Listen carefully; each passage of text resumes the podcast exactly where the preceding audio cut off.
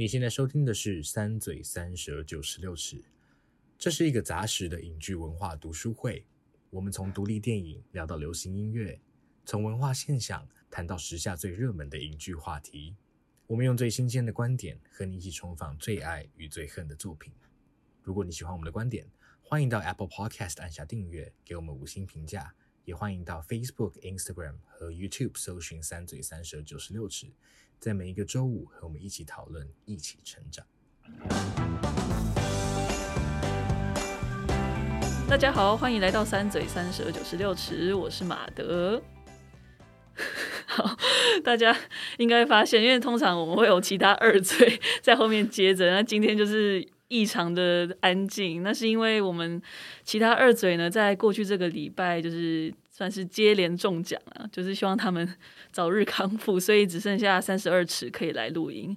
那为什么明明三嘴剩一嘴了，我还是这么坚持要录呢？那是因为今天的节目非常特别。不只是因为二嘴不在，而是因为我们很荣幸的能够跟包子囊电影院合作，然后邀请到了一位特别嘉宾，纪录片《黎明到来的那一天》的导演张宏杰导演。导演你好，哎，大家好，我是《黎明到来那一天》导演张宏杰。这次真的很开心可以邀请到导演，因为我自己就是对电影非常有兴趣，所以只要任何有可以跟导演讲到话的机会，我都很开心。所以，所以谢谢导演来。对，那就请导演先帮我们。就是自我介绍一下，然后也顺便讲一下这部最新的纪录片。哦，好，呃，我是独立纪录片工作者，那一直在拍摄台湾一些可能大家觉得比较少见的一些题材。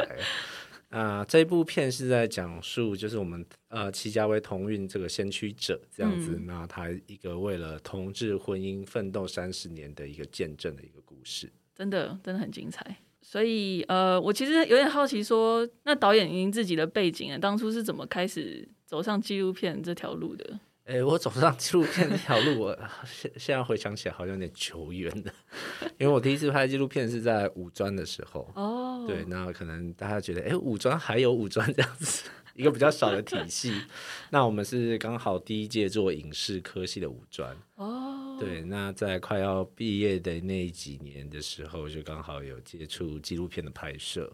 那在那个时候比较有一点开始产生兴趣。那产生兴趣之后，去念了台艺大之后，在那里拍了关于鲸豚保育的纪录片。啊，了解。对，然后那时候哎，觉得也奠定了说，哎，拍纪录片很好玩呐、啊。虽然它很辛苦，但是就是变成就是往后的这些年，就是以纪录片为我主要的创作。嗯。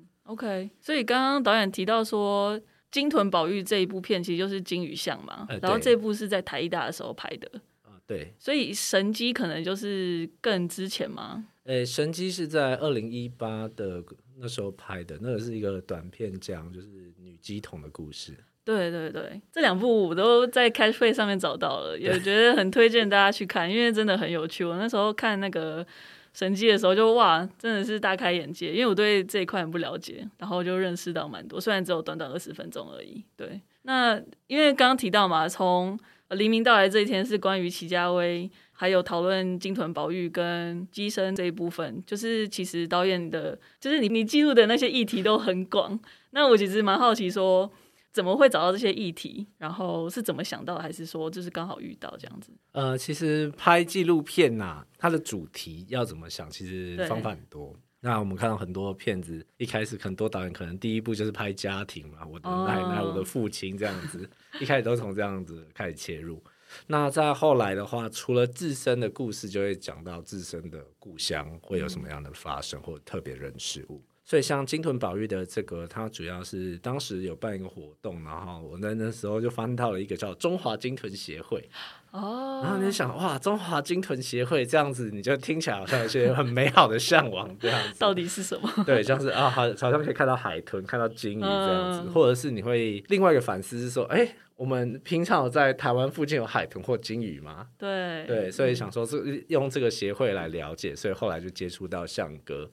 然后这个台湾专门第一线救鲸豚的专家，所以觉得哎，这个故事其实很有意义，可是好像没有太多人去了解，所以它就变成一个题材。所以像这样很多的故事啊，题材其实都从新闻报道啊，每天的人物传志这样子里面可以去找到这样子特别的人物。嗯。所以像齐大哥，他其实也是我们在哎看了就是报道者有关于齐大哥的这样故事的时候。然后就觉得，哎，这个人物好特别，哦、但想说到底有人帮他拍过纪录片，充满了一个疑问。对，然后所以才去就是接触齐大哥，然后再问问看是不是可以拍摄这样子。对对，但这个过程其实蛮短暂的，哦、大概一两个月，然后就哎成型了，然后就说我们来拍吧，这样。哇，这么随性，好赞哦！哎，那所以就是。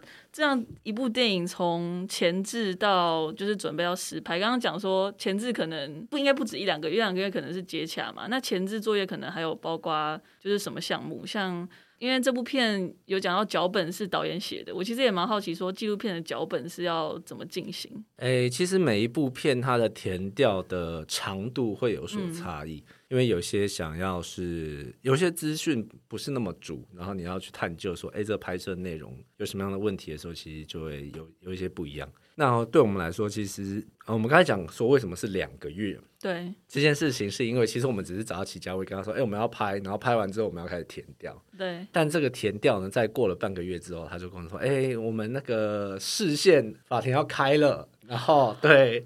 那一切就已经不是填掉的问题，是 要马上开拍的问题，所以就变成从直接从前置，然后跳到直接开拍的状态。那所以一边的纪录片脚本的时候，其实我们一开始会可能会写一个，讲说我要拍七大哥，那我要写说，哎，我要拍七大哥哪些部分，那我要先知道嘛。那我再把我知道之后排成像是我们的剧本一样，然后他会做哪些事情，他会经过哪些的事件，那这样最后的话就是一个比较初步的脚本。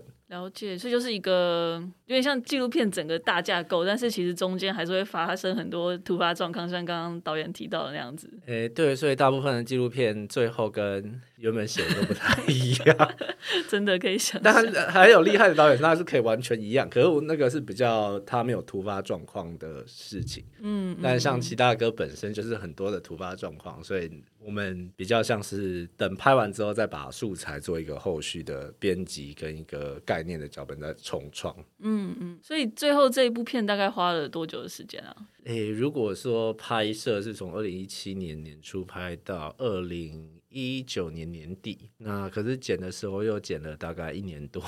对，因为感觉纪录片它的拍摄素材就会很多，你要再透过剪辑再去扒它理出一个脉络来的感觉。哎、欸，对，因为其实我们想说，哎、欸，拍了三年之后，你有那么多素材，一定要取舍嘛。那取舍的话，就会有跟剪接师讨价还价之类的，所以这个过程就变得也是蛮漫长的。因为我可以偷问，就是最后这大概两三年的，就是影像素材大概时长多长吗？两三年哦，呃，我没办法跟你讲，因为他后来 后来他他我们都拍四 K，那四 K 换算其实我也不太确定，我只能跟你说，我们现在有十十一 T 的素材。OK，好，那大概可以想象，很疯狂。那所以在。这部片之前，因为刚刚有提到导演有兴趣的议题非常多，所以说那齐家威这一部片，导演原本就是因为有在关注同志运动或者是艾滋病去污名的这些议题吗？就是当初怎么想要拍这部纪录片？诶，人家问我这个问题，我就会很老实跟他们说，就是诶，我对这些议题其实完全不熟哦，所以我只是对这个人非常的有兴趣，觉得诶，这个人他在做什么事，但为什么他要这么做，跟他为什么要坚持这么久。OK，所以反而是因为不了解，所以才想去更了解的。对，所以我觉得，呃，我拍的片子其实他们都有共同的特点，就是他们有一个非常值得你关注的人物。嗯嗯，所以我才希望，就是我觉得我的纪录片，我希望它有一个非常强烈的人物在那里，然后让大家去，不管是喜欢也好，讨厌也好，但因为这个角色而去认识他所正在进行的事，或他在进行的议题。所以就是从神机金鱼像，然后到这一部，因为其实都要长时间的跟刚刚导演有提到说，其实都是有一些人物为中心的，所以都要跟他们长期的相处。那过程中，其实就是你也会一部分也算是摄入了他们的生活嘛，所以。在这个被摄者跟拍摄者之间的那个界限，导演觉得说，就是身为一个纪录片的导演，他的使命是什么，或者是他的角色是什么？诶，我觉得以纪录片导演来说的话，我们是要想从他们身上的人生故事去。呃寻找一个。角度，然后把这角度去告诉大家，呃，某一个就是议题或者是观点嘛。嗯，那再来以拍摄跟被摄者的角度，我当然我个人是觉得，就是我们虽然是一个呃有点互利互惠的关系啊，因为其实被拍成纪录片，那当然其实也会。有一些好处是，哎，大家更知道他在做什么事情，这样子。那只是我觉得，哎，有时候大家可能会觉得好像要保持距离，因为可能有时候他拍的主题是比较敏感的，哎，家庭啊，或者是一些情感的东西太深入的时候，其实有些导演会呃深陷在其中。那我目前拍的是没有这么的复杂或强烈情感在里面，对对，所以所以跟大家都可以保持很开心的后续联络的。对因为其实，在中间都会感觉导演好像已经跟就是被摄者他们交朋友了，像是。跟齐大哥也会有一种就是可以一起讨论的感觉，然后跟向哥其实有时就是像有时候像之前看金鱼巷就会看到向哥可能就说啊这个这段不要拍啦，什么等他处理完再拍或什么之，就是解剖完再拍什么之类的。对，我觉得这部分也蛮好玩的，就是感觉导演会变成纪录片里面的一个一个小人物。哎、欸，就是有时候导演他存在的话，是有时候可以用对话来推动一些剧情的发展，嗯、或者是人物的一些效益在里面。对对，其实我就没有很。隐藏自己，我就觉得，哎、欸，如果跟他对话还不错，嗯、我不会把不会避讳自己把自己剪进去。嗯嗯嗯，因为他其实也变成真实的一部分。哦，对。对，然后有时候看会觉得某一部分的时期的我也是在那个片里面存在的。嗯啊嗯、真的。那这样的话，导演要怎么决定就是停止拍摄？像是齐家威大哥的话。导演是怎么做这个决定？说好，我可能二零一九年拍到这个时候，然后我就开始进行剪辑，这样。哦，呃，因为刚刚我们昨天才做放映，然后有人也会问说，哎，停损点这个问题。嗯，那其实一个纪录片，在我在拍的时候，我就会想的是，第一个想的就是它的结局是什么。嗯，OK，对，就是你要给故事一个收尾，那什么时候这个收尾会出现？所以当我找到这个收尾的时候，我就知道我的结束的时候在哪里。OK，所以它比较像是我们在边拍边寻找的时候去探索，说，哎，你最后这一部片子什么样的结尾是跟你整个拍摄的最一个符合的一个状态。所以在黎明到来的那一天的话，导演预设的结局就是说立法院的决定吗？还是说？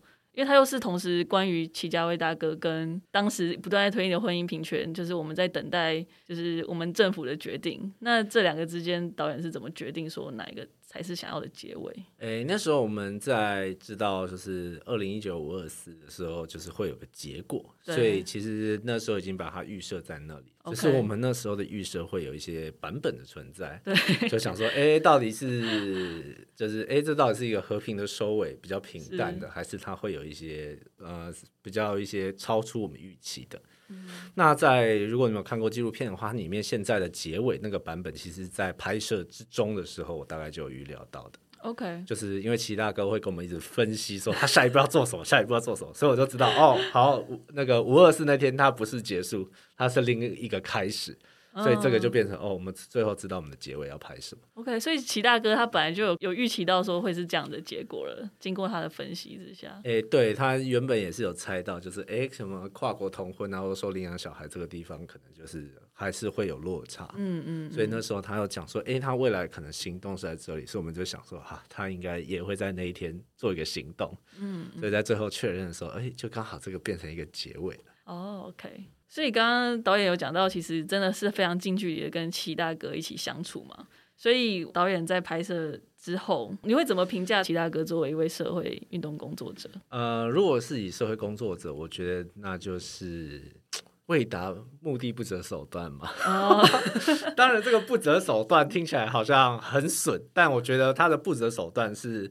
他不惜牺牲自己，就是好像有时候是用表演这样出洋相或者吸引群众的方式来让大家知道他的议题，嗯、所以我觉得他这个不择手段。对，其实如果大家看到纪录片就知道，他用了很多的手段来唱扬，就是同志可以结婚这样子的方式。嗯，有时候就是真的需要这样的人才可以真的突破，就是可能社会的一些。对，尤其是在过去就是早期，我们就是民风比较开始，哎，微微就是像步入像我们现在这样子。所以在那个年代，大家思想比较保守，可是你要跟呃所有的人知道，就是说你你想讲什么话，一定要透过媒体。嗯，所以他就用了很多的方式来吸引媒体的注意。嗯，对，其实这个方法其实对他来讲也是一个算是和平的抗争，一个发声的方式。对，就是算是已经算是以比较和平的方式去冲撞一些固有的。呃，我觉得他这个冲撞就有点像，他不是用身体力行的去碰撞，说就是要版面，而是他是碰撞你的思维，碰撞你的社会的思维，说，哎、嗯嗯嗯，同志可以这样吗？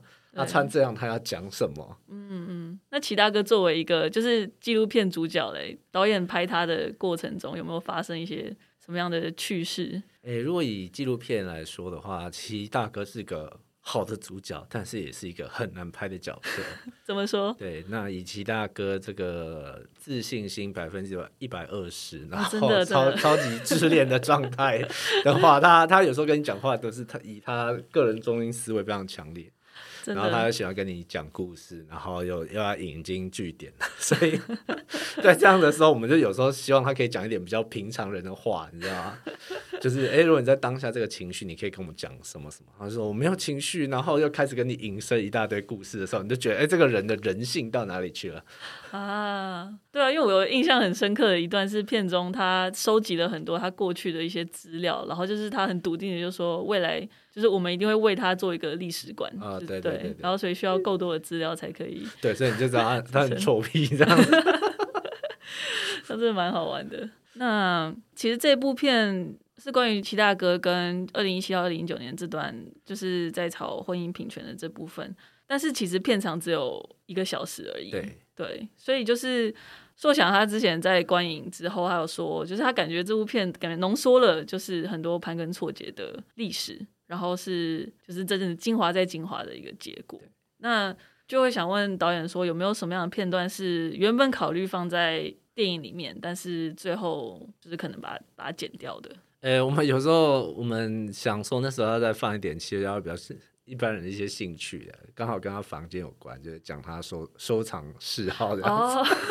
好好奇，对对对，因为他那个收收藏嗜好蛮强烈的，然后刚好其实我们也觉得就是齐齐大哥一直在做同样的事情，那我们想呈现他好像跟我们一般人一样有一些兴趣嘛，对。对，然后不要一直在讲同运那边，好像看起来都在忙那个，对他平常生活是怎么样的，uh. 那只是刚好他的哎，那这段没有剪进去的时候，我们后来是觉得其实跟相比其他要讨论的东西，它的重要性没有那么多。嗯，虽然可以帮助他，所以我们后来才决定，就是说，哎，如果要讲其他个比较有呃情感面的，我们还是留到他跟伴侣的故事在里面。嗯嗯嗯。哎，那可以偷问，就是他收藏到底是收藏什么东西吗？哎，他收藏那个星巴克啊，全世界的星巴克卡哦，然后还有还有 iCash。iCash 的星巴克他们就是好像每个月会出那个、oh, 那个、对.卡片，然后对，然后那个好像每家店，全世界每家店还不一样的图案这样子。哇，好有趣哦！所以他们就有一个就是很专门专门的一个圈子在玩这个收藏。哦，真假的？是有一个圈子。就是对，有些人会帮忙代购啊，有些人会去买哪里啊？像我们去参加花东同运，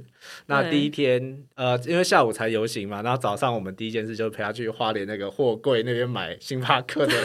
那家店的专属卡片，哦，这条副线真的放进去，真的会蛮有趣的。对，我想说，嗯，你另外一个目的好像是来买卡片，感觉上好像是，但的确好像就是会把电影的重心有点移开。对，只是说，哎、欸，如果我们今天要做一个更加的长片，那这个可能就会比较像一个点缀的一个小支线在那边出现。嗯、对，哎、欸，那其实。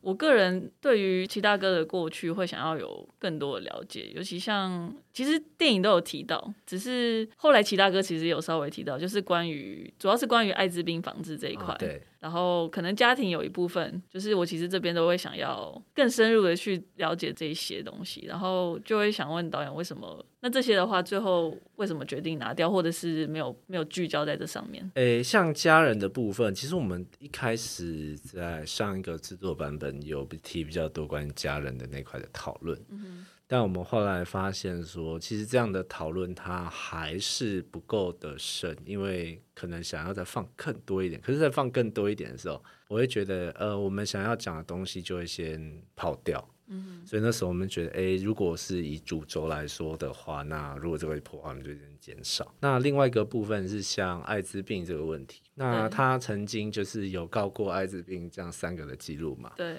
那其实我们在拍齐家威的时候，他面对这件事情，其实他就觉得，哎，这件事不要讲，因为他觉得很复杂。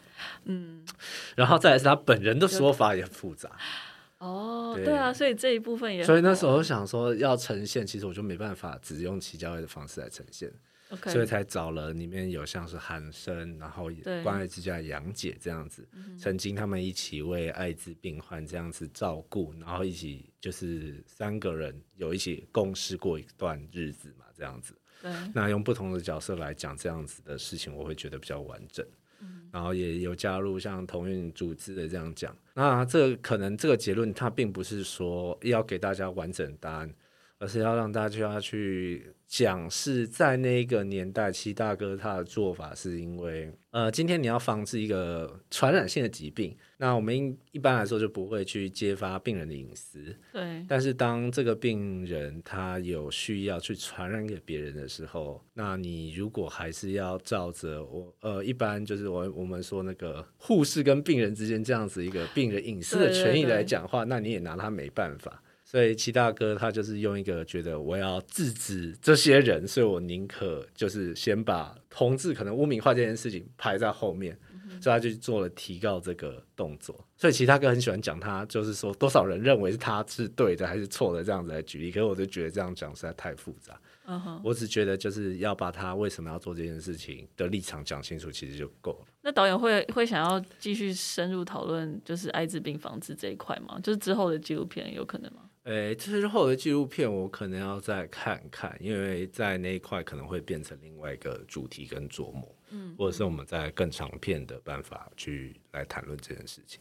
而且我觉得刚好在现在是疫情时代，所以我觉得疫情时代大家也可能比较能体会，当有一个疾病突然在整个社会中开始蔓延，那这个可能得到跟就是你要防治这一件事情，在就是大家的心中那把尺是什么？所以刚刚提到艾滋病防治，就是祁大哥在过去的扮演的一些角色。那其实片中就有一段，就是有点像导演在跟祁大哥讨论到这个议题的时候，就是作强他自己说他觉得蛮蛮后设的感觉，就是有点像导演访问他，然后祁大哥就说：“你这个要讲，必须要再周转一部片啦。”就是这样的对话。呃，所以就想问说，这段被放进来是？就是也是刚刚我们提到了嘛，就是导演作为一个你觉得参与在其中的，呃，我觉得参与在其中。另外一个，我希望是让其大哥勇于讲出他自己的立场。